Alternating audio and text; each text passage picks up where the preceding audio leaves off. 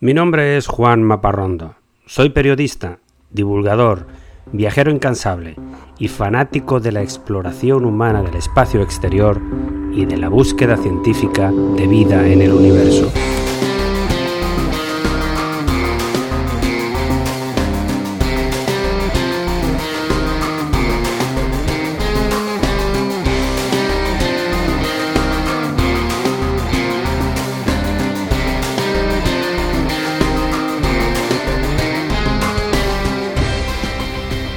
Este es mi podcast de divulgación sobre temas espaciales, sobre astronomía, constelaciones, robots viajeros, planetas y galaxias, asteroides, historias de astronautas, vida extraterrestre y todo tipo de gente loca por las estrellas.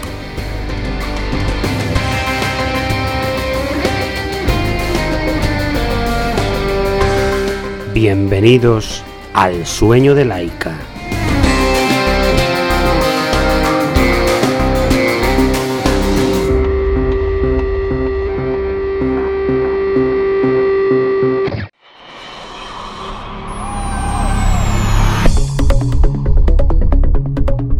Me gusta empezar con algo divertido, con una anécdota.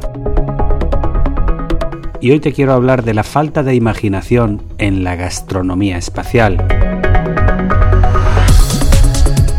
La semana pasada, un grupo de científicos rusos del Instituto Tecnológico de la ciudad de Tomsk, en Rusia Central, informaron que han sido capaces de producir comida en el espacio. Anunciaron a bombo y platillo el éxito de un experimento en gravedad cero para cultivar lechugas. Pero vamos a ver, lechugas, ¿en serio? Qué falta de imaginación. Houston, tenemos un problema. Y es que la mayoría de los científicos dedicados a estas cosas suelen ser un poco obsesionados con números, matemáticas, fórmulas de física astronómica y tienden además a ser fanáticos vegetarianos. Así es como quieren que los niños y jóvenes del siglo XXI se hagan astronautas, con lechuga.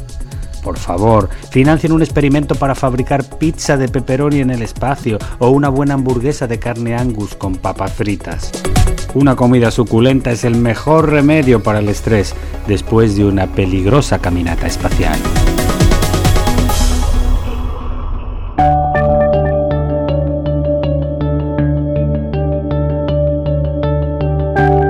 Y entramos ahora en la parte principal del episodio de hoy.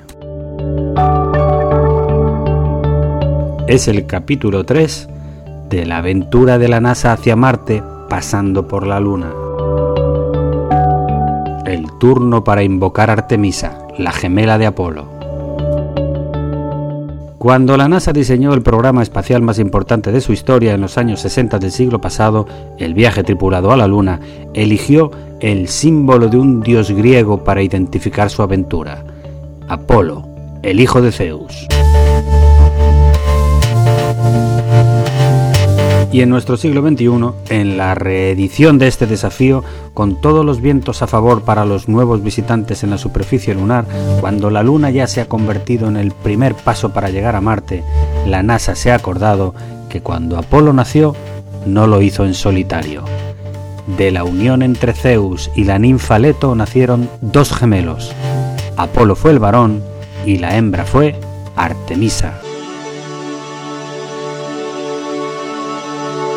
Artemisa, la diosa de la naturaleza en estado puro, la protectora de las mujeres en momentos difíciles, la Virgen eterna que despreciaba a los hombres, la cazadora sagrada que recorría las montañas de la Arcadia con su arco plateado y sus flechas certeras. Deidad perteneciente al selecto grupo de los doce dioses olímpicos, Artemisa era la diosa fría y calculadora que los antiguos griegos asociaban precisamente con la luna la deidad que más tarde los romanos adoraron con el nombre de Diana. En aquella época, en el sur de Grecia, en las montañas escarpadas del Peloponeso, habitaba el pueblo guerrero por excelencia, Esparta.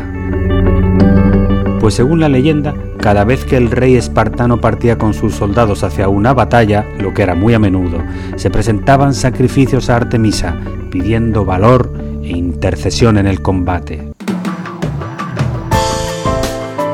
Pues hoy, 2500 años después, saltando al siglo XXI, los nuevos exploradores parten también hacia un destino incierto. No hacia la guerra, es verdad, pero a una aventura que entraña peligros semejantes. El enemigo esta vez es el vacío del espacio, la radiación solar, la ausencia de aire y agua que necesita el ser humano para sobrevivir. Un reto descomunal. Y a pesar de todo, elegimos lanzarnos.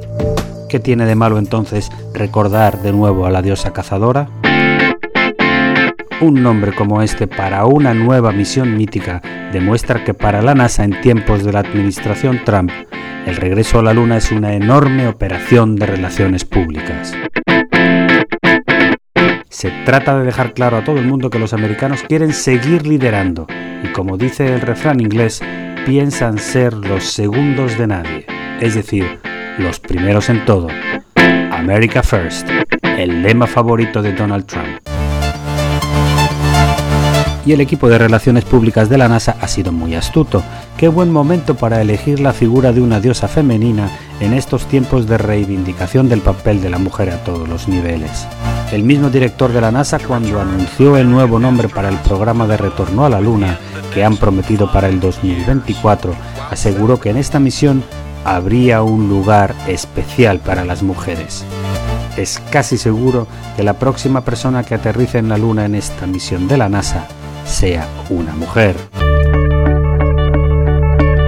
Cuenta la mitología griega que Artemisa le pidió a su padre Zeus no desposarse jamás y siempre mantuvo un trato a distancia con los hombres que la cortejaban. Curiosamente, la única excepción fue otro cazador, a quien Artemisa tenía precio.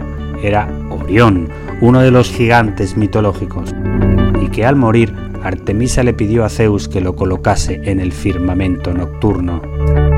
Pues precisamente se llama Orión, la nave tripulada diseñada por la NASA para llevar astronautas hasta la Luna en el siglo XXI, una cápsula diseñada para llevar hasta cuatro pasajeros de forma holgada en el viaje hacia el espacio profundo. Un vehículo que lleva más de 10 años de diseño y del que hablaremos en un próximo episodio de El sueño de Laika. Apolo, Artemisa, Orión, toda esta danza de nombres de dioses griegos y romanos no es nueva. El cohete del programa Apolo se llamaba Saturno. Esperemos que elijan también un buen nombre para el nuevo megacohete que están fabricando ahora mismo, el más grande jamás construido que hasta ahora tiene el aburrido nombre de Sistema de Lanzamiento Espacial, SLS, por sus siglas en inglés no hay que perder la esperanza. Cabo Cañaveral está realmente muy cerca del parque de atracciones de Disneylandia en la Florida, así que seguro que se les ocurre un nombre más inspirador. Lo que sí que está claro es que para la NASA el objetivo final de la misión Artemis es el planeta Marte. Llegar a la Luna es solamente una parte del camino. El logotipo que han diseñado para esta misión está lleno de simbología. Búscalo en internet para que me entiendas. El logo tiene la A de Artemis, pero con forma de punta de flecha que apunta hacia el cielo, sobre un creciente de color azul que significa la tierra, pero también significa el arco de la diosa cazadora. Y en ese logotipo la luna aparece en el lado derecho de la A, pero la flecha apunta más arriba, hacia el planeta rojo no está mal para la hermana gemela de Apolo. Y hasta aquí el episodio de hoy de El sueño de Laika. Espero que te haya gustado.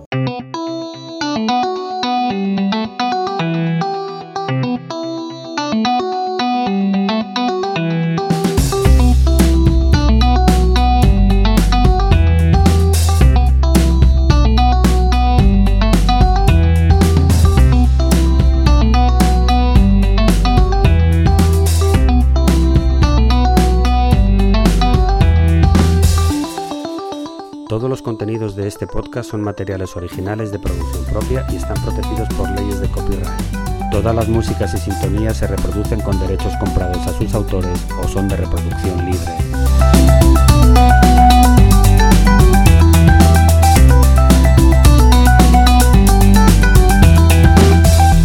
Kennedy Base here. The Eagle has landed.